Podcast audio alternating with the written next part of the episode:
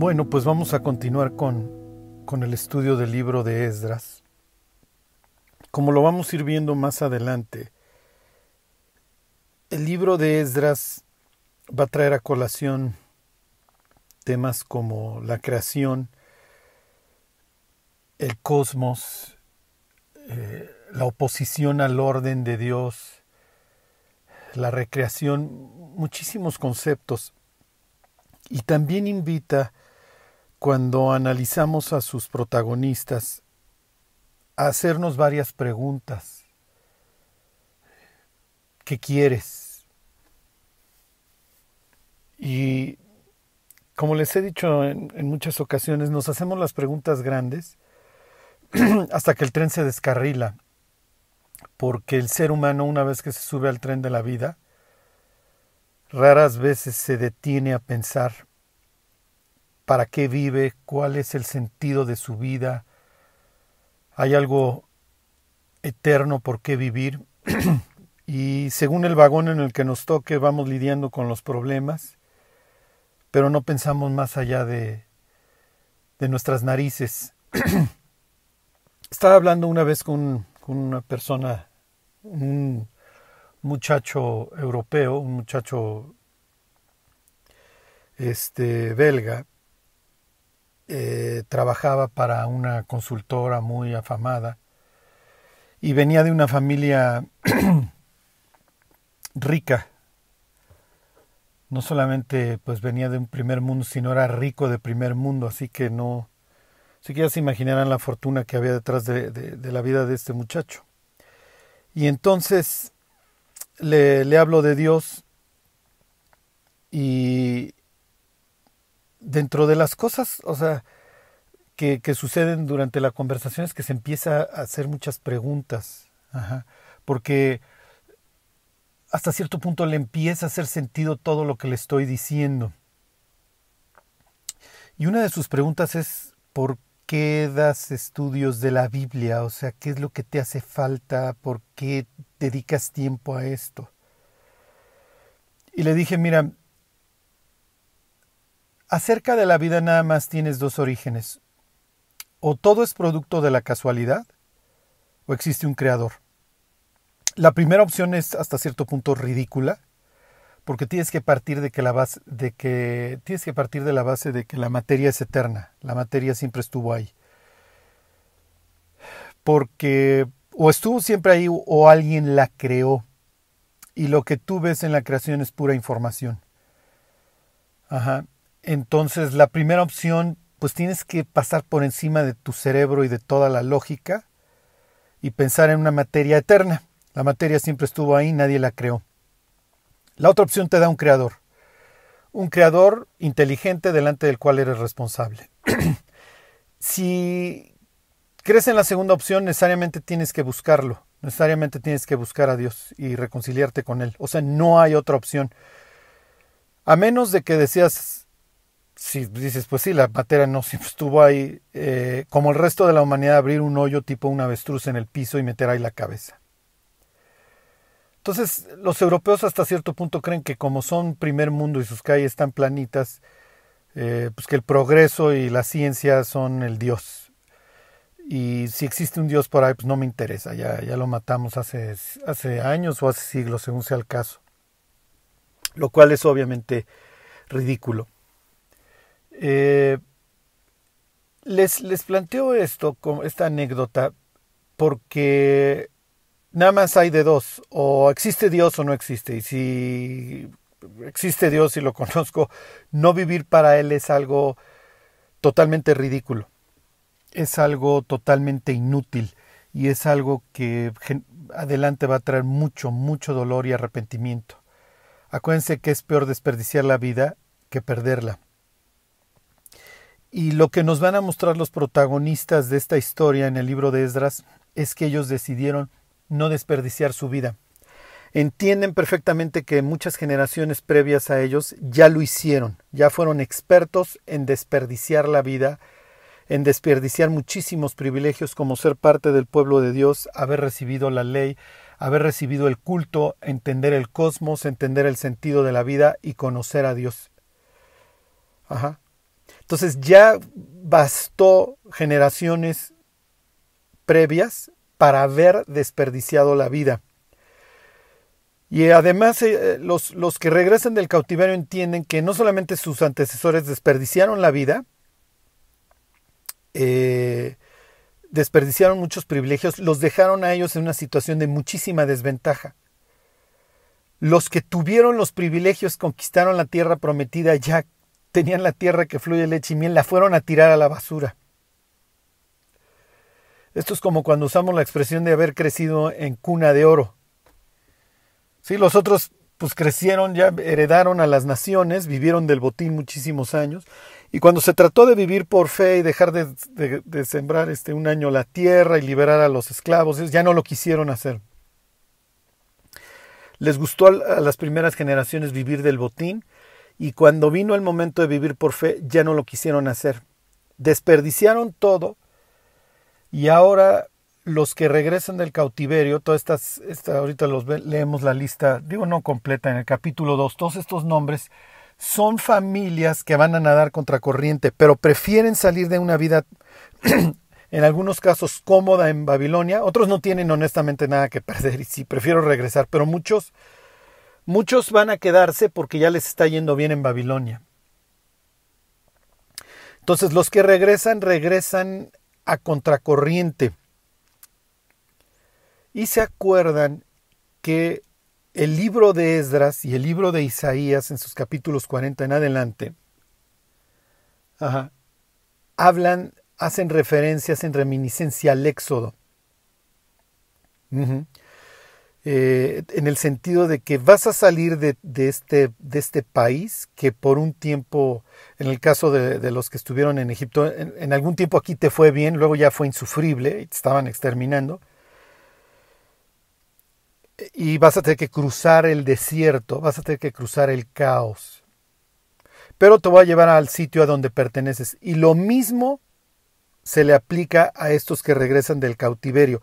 Y lo mismo se aplica a nosotros. ¿Ok? Vas a salir porque muchos, muchos tienen miedo a este, al cambio. Es que, ¿qué van a decir las personas si sigo a Cristo? Este, voy a dejar de hacer esto, voy a dejar de hacer aquello. Sí, vas a pasar por una época caótica. Pero la otra opción es permanecer en Babilonia. Y no escuchar el llamado de, de Dios que dice, salid de ella pueblo mío, para que no participéis de sus plagas. Porque tienes que salir de, de, esta ciudad, de esta vida misteriosa que te tiene total y completamente hechizado. ¿Ok? El libro de Isaías se refiere a Babilonia con estos conceptos de hechicería. ¿Ok? El mundo, a pesar de que está tan corrompido, tiene a la humanidad total y perfectamente fascinada, la tiene hechizada. Nos gusta el mundo, nos gusta el mundo y sus conceptos. El diablo ha sido un genio en presentarnos el mundo como algo sumamente atractivo. Y bueno, pues estas épocas de pandemia han servido bastante para que le, para que le perdiéramos bastante cariño al mundo en el que vivimos. Bueno, les, les hago un mini resumen de, algunos versículos que vimos la semana pasada, nada más les leo el 52.11 de Isaías. Apartaos, apartaos, salid de ahí, no toquéis cosa inmunda, salid de en medio de ella, purificaos los que lleváis los utensilios. Entonces, ¿se acuerdan? Ciro va a poner en manos de los judíos nuevamente los utensilios del templo, concretamente en manos de una persona que se llama Sesbázar, y ahorita vemos quién es. Y luego dice el 52.12, porque no saldréis apresurados, ni iréis huyendo. ¿Por qué? Porque Jehová irá delante de vosotros y os congregará el Dios de Israel. Entonces dice, efectivamente es un éxodo, es un nuevo éxodo, y traigo conceptos del éxodo a tu mente, pero esta vez no vas a salir corriendo como lo hiciste cuando saliste de Egipto. Y Dios irá delante de ustedes. El mensaje es, no se preocupen, porque les va a llover. Obviamente el diablo pues, no va a estar satisfecho con la idea de que ustedes regresen y construyan el templo. Y ahorita les digo que tiene que ver esto con nuestra vida. Ok, para los judíos el templo es donde vive Dios y el templo es una especie de cosmos. Es una que me describe cómo hizo Dios el universo y el, y el universo no, no, no, lo tomen tanto porque el universo es más bien invención griega. Sí. Para ellos es la creación está representada en el templo. ¿Ok? El Edén. Lo que Dios me narra en Génesis 1, yo lo vivo en el templo. En el templo está el orden, en el templo está el pan, en el templo están las aguas mansas. No está un mar caótico, sino es un mar de vidrio que tiene un fondo de espejo. ¿Ok? Y lo tengo dividido en tres secciones, el atrio, el lugar santo y el lugar santísimo, siendo el lugar santísimo el lugar en donde, en donde me encuentro con Dios, pero desgraciadamente, pues como fallé, realmente tengo un acceso diario al primer a la primera zona, al atrio y al, lugar santo. Pero al otro, como fallé, tengo la esperanza de algún día poder entrar ahí definitivamente, pero nada más entra una persona vestida de cierta forma después de ciertos ritos una vez al año, nada más. Y tengo enfrente a estos querubines que me recuerdan que el acceso está prohibido hasta que Dios me vuelva a abrir el camino. Todo esto me lo narra la carta a los hebreos, en donde la Biblia nos dice que Cristo nos abrió camino al lugar santísimo por el camino nuevo y vivo que Él nos abrió a través del velo. Esto es, de su carne. Cuando se rasga el velo, cuando muere Jesús, Dios nos está diciendo, mira ya, le dije a los querubines que se hicieran a un lado, puedes pasar. Mi hijo ya derramó su sangre por ti, el precio está pagado. Y eso es precisamente lo que narraría capítulo 53 de Isaías, que es lo que sigue. Entonces fíjense cómo esta asociación del regreso de los deportados tiene que ver con el Mesías y la restauración final. Ok, eh, les leo Isaías 51.9, se los leí la semana pasada, todos estos conceptos de despiértate, despiértate, ¿sí? así arranca Isaías 52 y así arranca Isaías 51.9.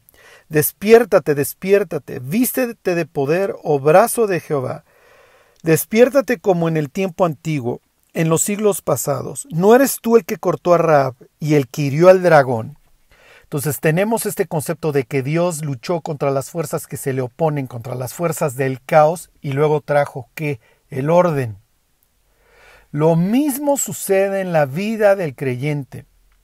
El creyente se arrepiente, le pide a Dios que lo use y quiere ahora reconstruir Ok, quiero reconstruir mi vida y la vida de las personas que me rodean y te quiero servir, Dios. Sí, pero te vas a tener que enfrentar con, a las fuerzas del caos. Ok, fíjense. 51.10. ¿No eres tú el que secó el mar, las aguas del gran abismo? Aquí tenemos nuevamente la referencia al Éxodo. Ok, en este caso, Éxodo 15. Y luego dice, promesa 51.11 ciertamente volverán los redimidos de Jehová, volverá nación cantando, y gozo perpetuo habrá sobre sus cabezas, tendrán gozo y alegría, y el dolor y el gemido huirán. Charlie, ¿de quién está hablando? ¿De Zorobabel, de Sesbázar, de, de Josué, de todos estos que regresan?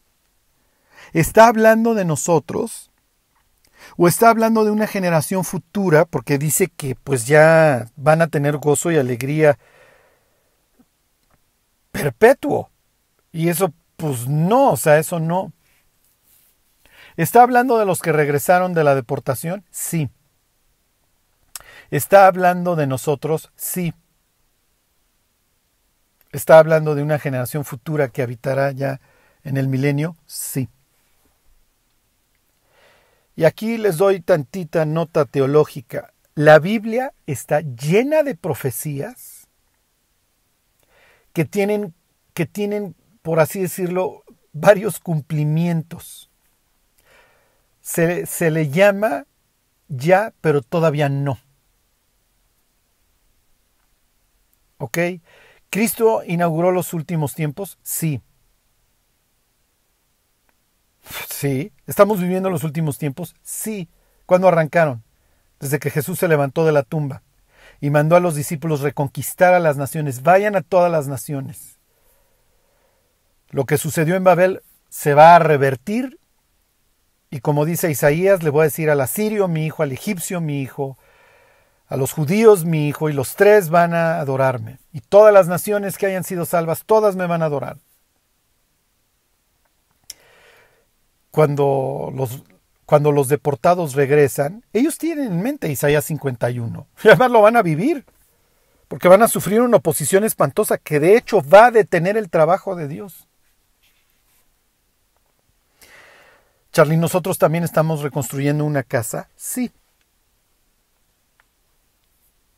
Sí. Les voy a leer el 51.12.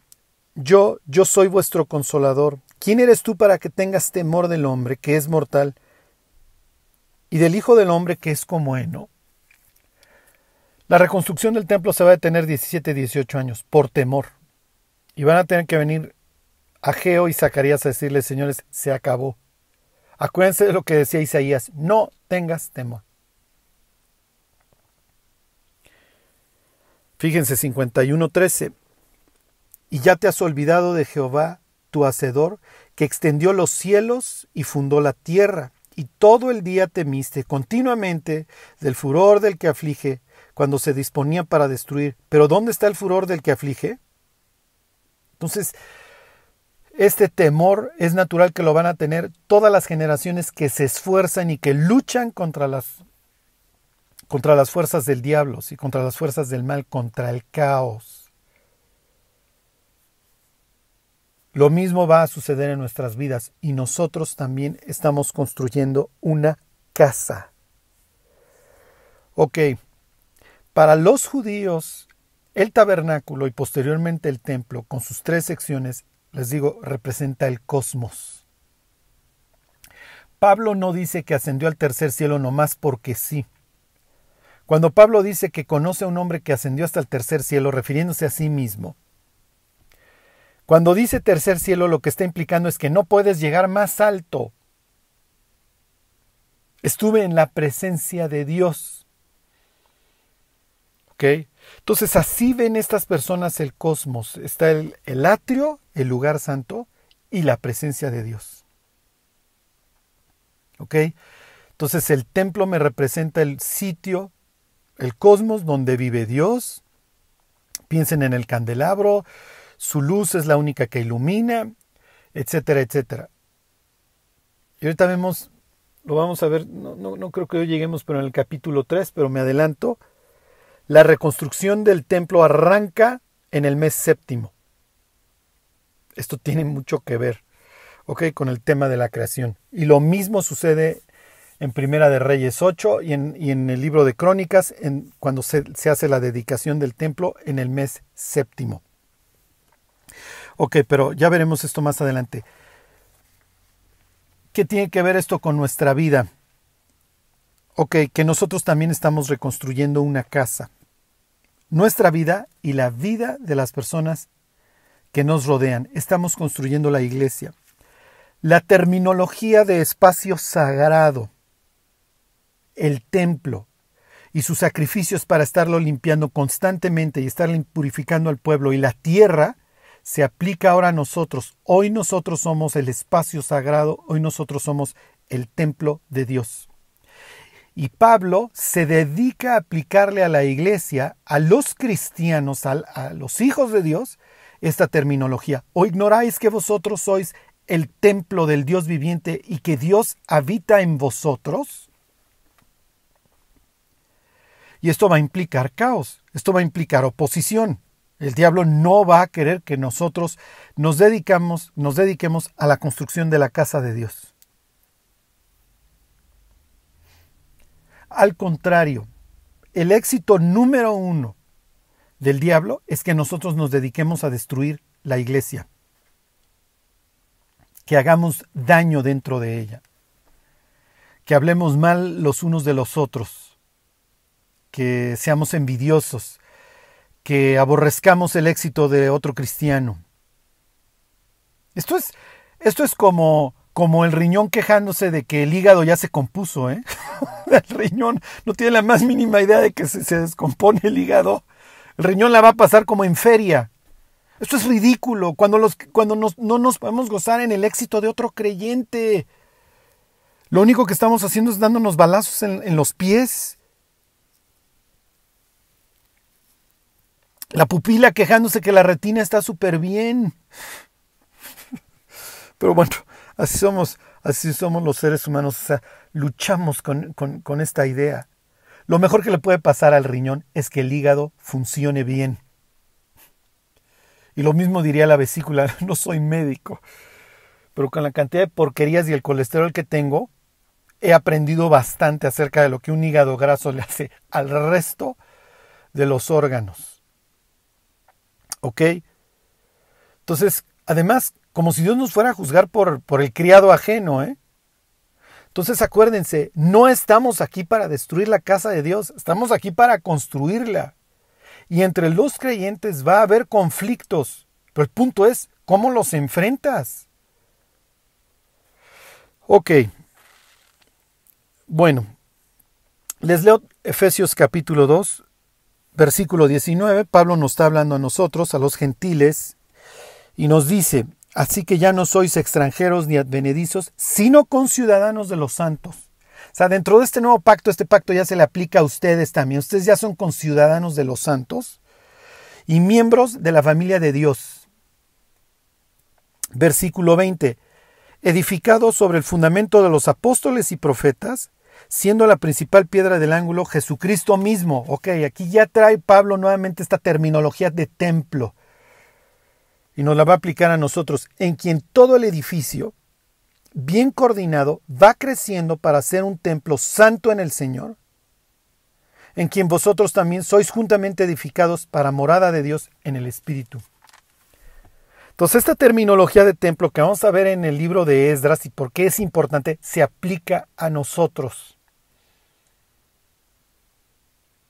Y aquí viene la pregunta, ¿para qué vivimos? Realmente si, si le preguntáramos a cualquier cristiano, ¿para qué vives? Te debería decir, para construir el templo de Dios. Eso es lo único que importa. Mi vida, mi trabajo, mi matrimonio, todo gira alrededor de la construcción de este templo. Si soy un buen testimonio en el trabajo es para la construcción del templo. Porque necesito seguir trayendo ladrillos, ladrillos, ladrillos. Gentes que quieran seguir a Cristo. Gentes que quieran seguir a Cristo. Esa sería la terminología de Pedro.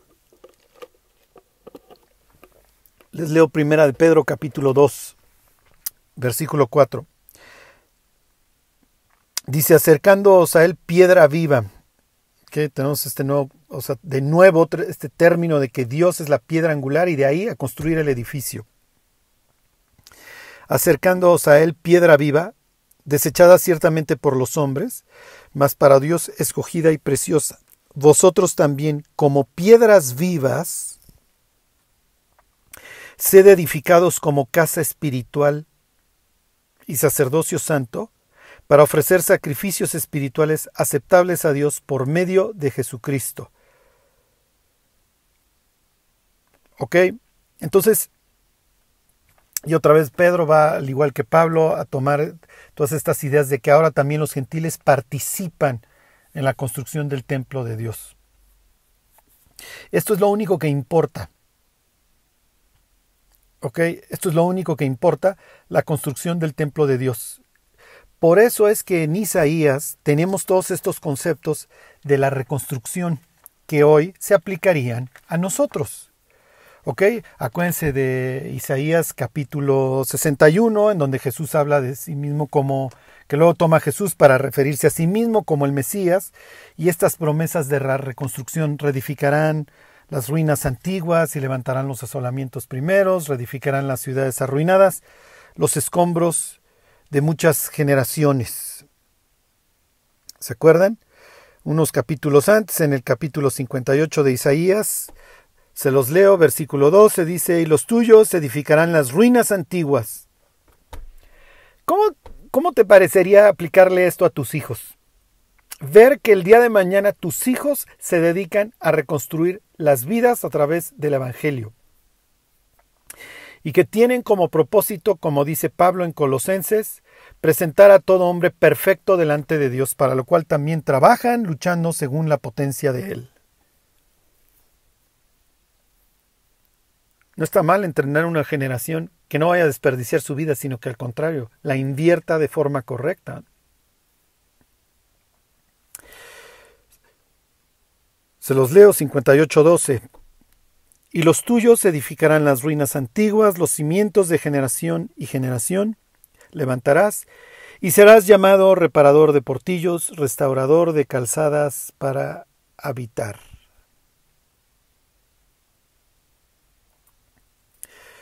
Ok, ahora sí me voy al libro de Esdras. Y quise hacer toda esta introducción porque ahorita se pone bastante, pues como les diré, bastante técnica esta, esta cosa. Pero eh, quería que se llevaran, quería que se llevaran algo. Ahorita que vemos quién es Esbazar, por ejemplo. Pues no, no, es lo más entretenido de la Biblia. ¿Quién es Josué? Este, ¿Por qué dice la Biblia que es hijo de Salatiel, etcétera? No es lo más entretenido de la Biblia, pero pues sí, la idea es que ustedes sepan quiénes son los protagonistas.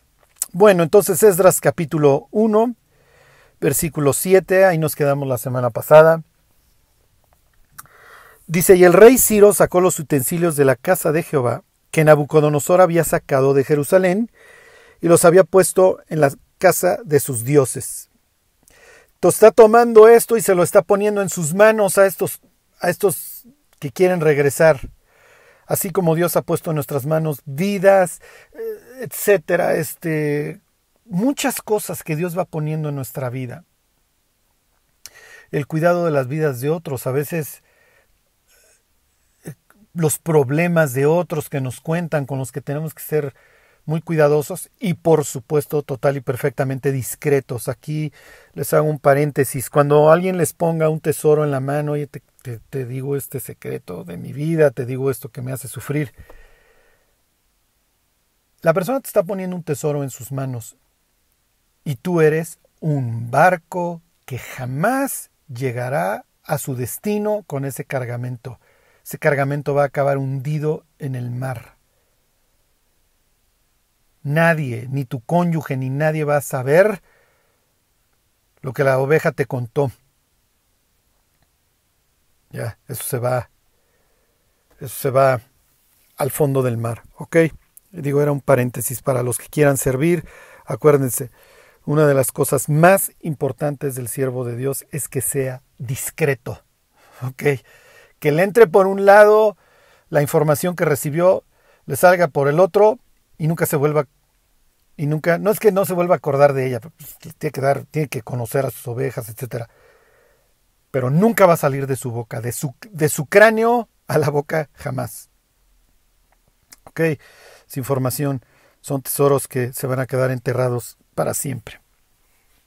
Ok, bueno, este, tan tan, versículo 8, lo sacó pues Ciro, rey de Persia, por mano de Mitrídates, tesorero, el cual los dio por cuenta a Sesbázar, príncipe de Judá y esta es la cuenta de ellos, etcétera, etcétera. Ahorita entramos a eso. Ok, empieza, empiezan los protagonistas de la historia de este lado, que ya empezamos con Ciro, del lado gentil, del lado de los persas, que tienen esta política de libertad de culto, y ahí están tus cosas, ahí están tus triques. Vete y adora a tu Dios. Yo no soy un asirio que le gusta despellejar a sus oponentes, ni soy un babilonio que te convierta a mis dioses o o acabas en un horno de fuego. ¿Sí? Este, y además te cambio el nombre, etcétera. No, no, aquí tú te quieres llamar algo que acabe en, en Cías, ya sabes, ya, te quieres llamar Usías, Jeconías, Isaías. Ya ponte el nombre que quieras, me importa un comino, adora a tu Dios. Págame el tributo, no seas revoltoso y sigamos extendiendo el imperio mundial. Ok, entonces saca sus... Ahí están tus tesoros, este es tu Dios, ándale, ve a adorar a tu Dios. Qué chistoso, me llama mucho la atención. Piensen en Mitrídates, que seguramente hizo esto con, varios, con varias naciones que lo mandaban. Saca, saca las cosas de estos y saca las cosas de aquellos. Y siempre salían, siempre salían figuras. Y en el caso de los judíos no salen, no salen figuras. Este, oye, ¿por qué no salieron figuras? Bueno, no, pues nosotros en teoría no teníamos que adorar imágenes, pero si te paras en Israel, bueno, vas a encontrar una cantidad de imágenes de acera y de bal, más que aquí. Pero bueno, esto era de un osote, ¿no? Pero bueno, en este caso no salieron figuras, salieron estas copas, etcétera, ¿ok? Se los da a Sesbázar. ¿Quién es Sesbázar? Acerca de Sesbázar hay cuatro teorías. ¿Ok? La primera y la más, este... No, no, no, no quiero decir popular, porque pues, digo, interpretar la Biblia no es, no es cuestión de democracia. Pues bueno, la, la, primera es que Sesbazar es otro nombre de Zorobabel, un protagonista en esta historia.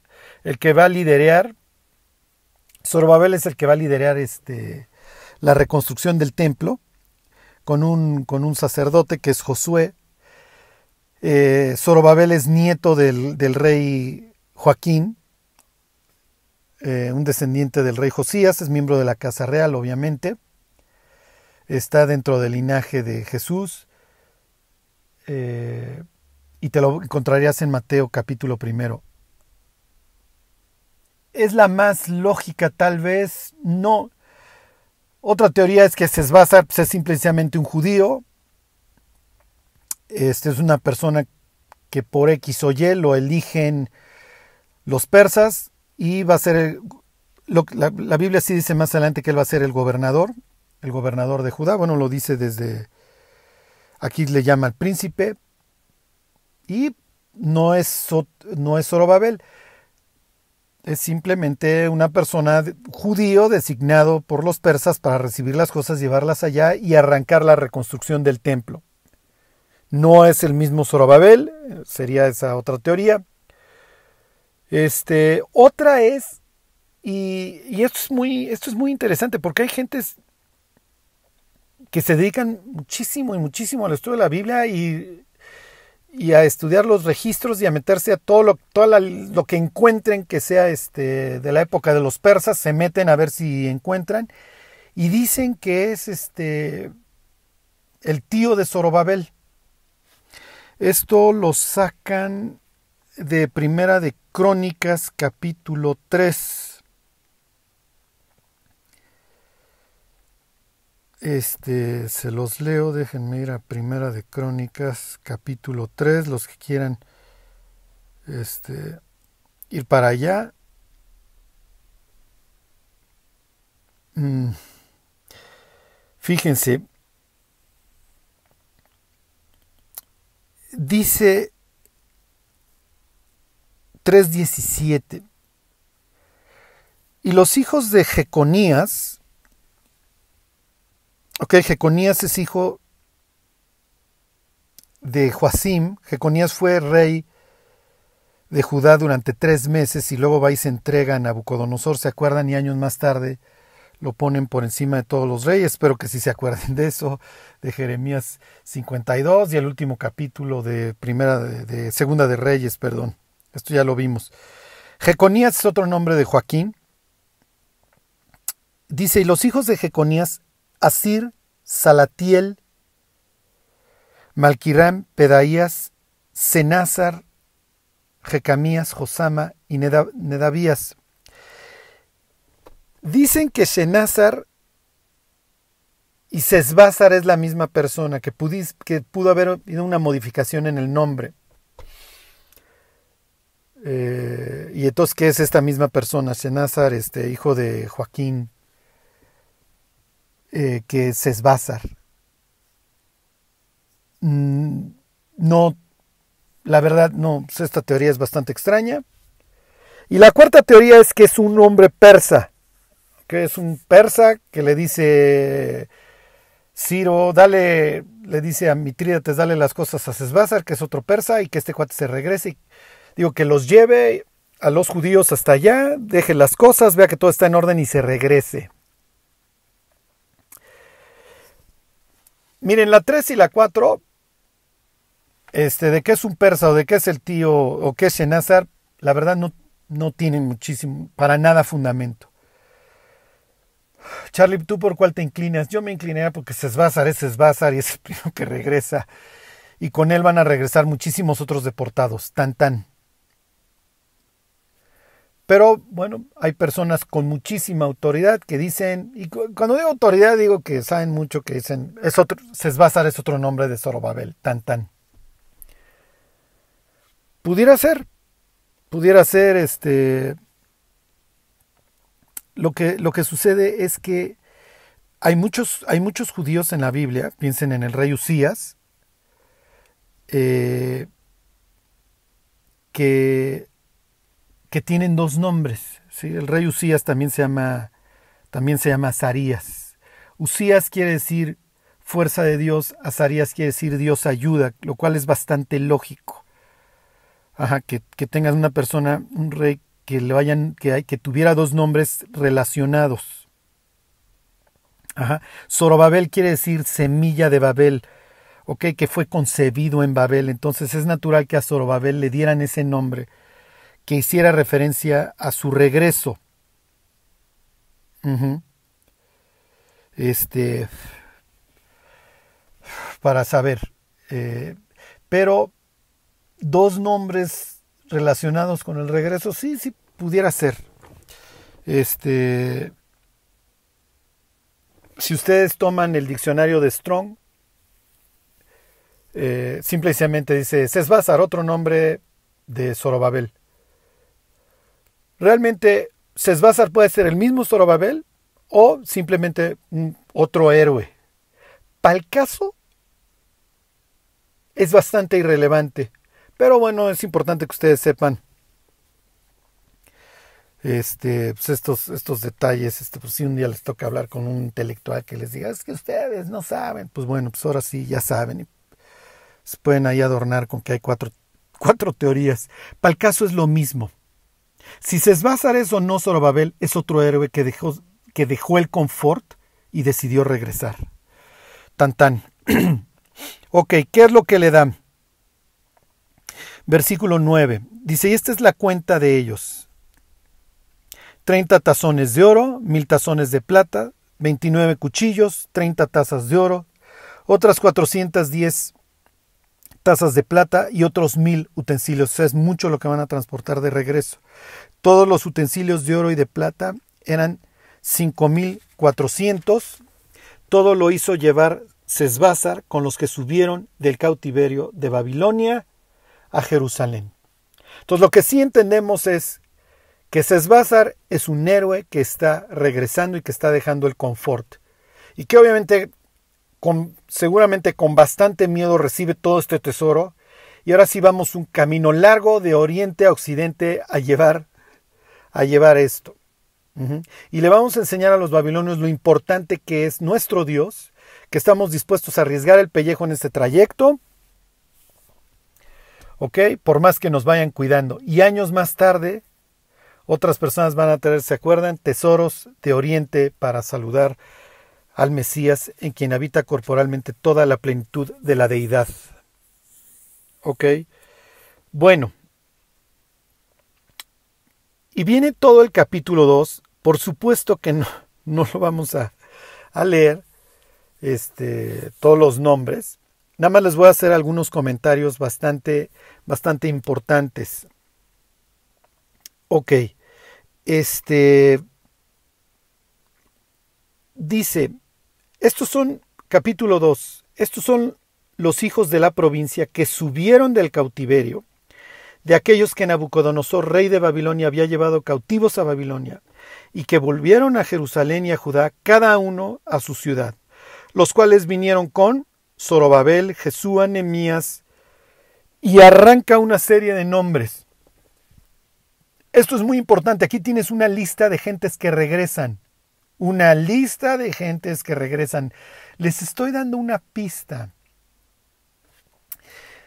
Esto tiene que ver, esto lo vamos a ver más adelante, tiene que ver con, con el estudio de Apocalipsis de la fiesta de las trompetas, aunque ustedes no lo crean, esto tiene mucha relación.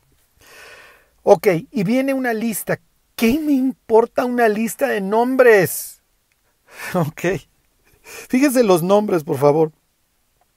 Versículo 3, los hijos de Paros, 2100, 72. Los hijos de Cefatías, 372. Los hijos de Ara, 775. Los hijos de Pahat Moab, de los hijos de Jesúa y de Joab, 2800. O sea, si te vas a memorizar un capítulo de la Biblia, yo no te recomendaría que te memorizaras el capítulo 2 del libro de, de Esdras. Vas a tardar muchísimo. Y quién sabe qué tanto te deje. Ajá. Para el caso sería mucho mejor memorizarte el capítulo 8 de la carta a los romanos. ¿Por qué me das esta lista, Dios? Varios temas. Número uno, identidad. Los que regresan son judíos, es mi pueblo. Cuando tú le hablas a un judío de Cristo y le enseñas las profecías, mira, aquí dice esto y aquí dice aquello, y, es imposible que una persona supiera controlar a dónde iba a nacer y cómo iba a morir, y la cruz todavía no existía, bla, bla, bla. Mientras tú le estás hablando a un judío y le estás enseñando profecía por profecía, él está sufriendo porque le estás enseñando la verdad. Pero hay un temor que él no puede pasar, no puede pasar por encima de él porque los libros de Esdras y Nehemías, los haya leído o no, están metidos hasta los huesos, este concepto de identidad. Si yo me vuelvo cristiano, me asimilo.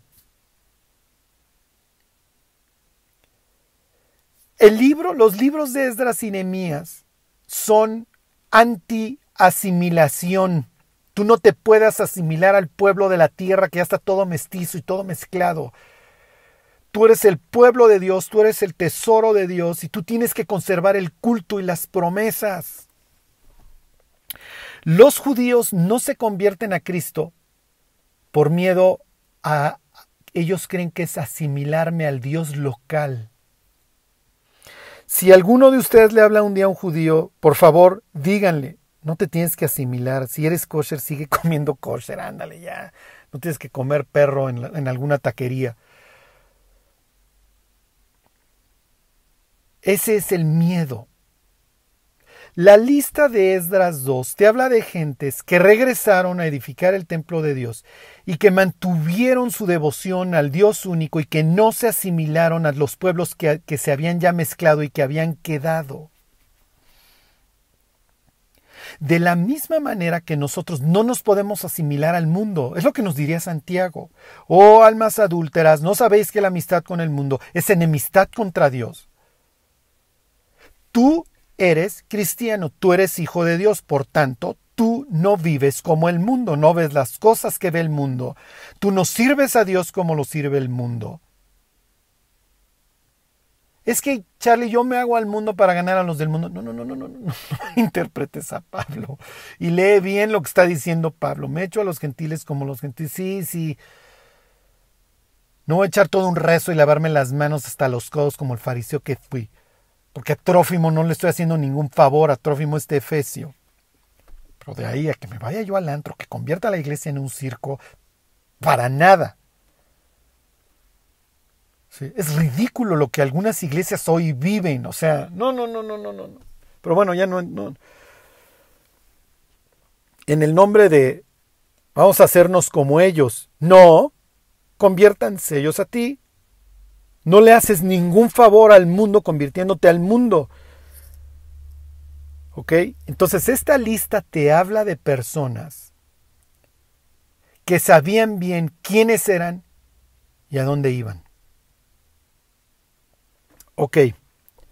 Entonces tienes los hijos de fulano, los hijos de Mengano, y de repente la lista cambia. Fíjense, versículo 25 los hijos de Azmabet, los hijos, eh, perdón, los hijos de Kiriat Yamin, Yarim, este, Kafira, Berot.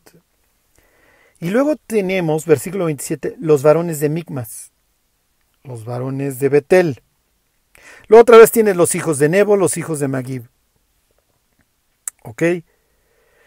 ¿Por qué en la lista a veces tienes personas relacionadas con su linaje, con su sangre, los hijos de, los hijos de. Y luego tienes en el versículo 27 los varones de Migmas, los varones de Batel y Jai. ¿Ok? ¿Por qué a veces? ¿Por qué tienes unas personas atadas a, su lugar y otras a su sangre? Lo que aquí tenemos es un esfuerzo por el cronista de registrar efectivamente a todos los que regresaron. Y esto nos enseña algo acerca de la inspiración de la escritura. No es que el escritor de la Biblia cayera en trance y se le empezara a mover la mano. Los autores bíblicos, los que se dedican a escribir la Biblia, están siendo inspirados por Dios, están siendo guiados por Él en esta política que tiene Dios de, de, delegación. A ver, te estoy usando. Entonces, no es de que seas flojo y, te pongo en trance y, se te empieza a mover la mano. Toma todos los registros que tengas a la mano, todas las actas de nacimiento. Oye, de estos no tengo. Ok, pero tiene su lugar, ¿no? Bueno, pues entonces ponlo ahí. ¿Ok? Luego tenemos, versículo 36, la lista de los sacerdotes. ¿Ok? Luego tienes, versículo 40, a los levitas, que son relativamente pocos.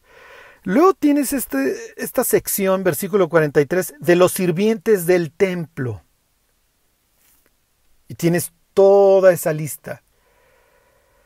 ¿Ok?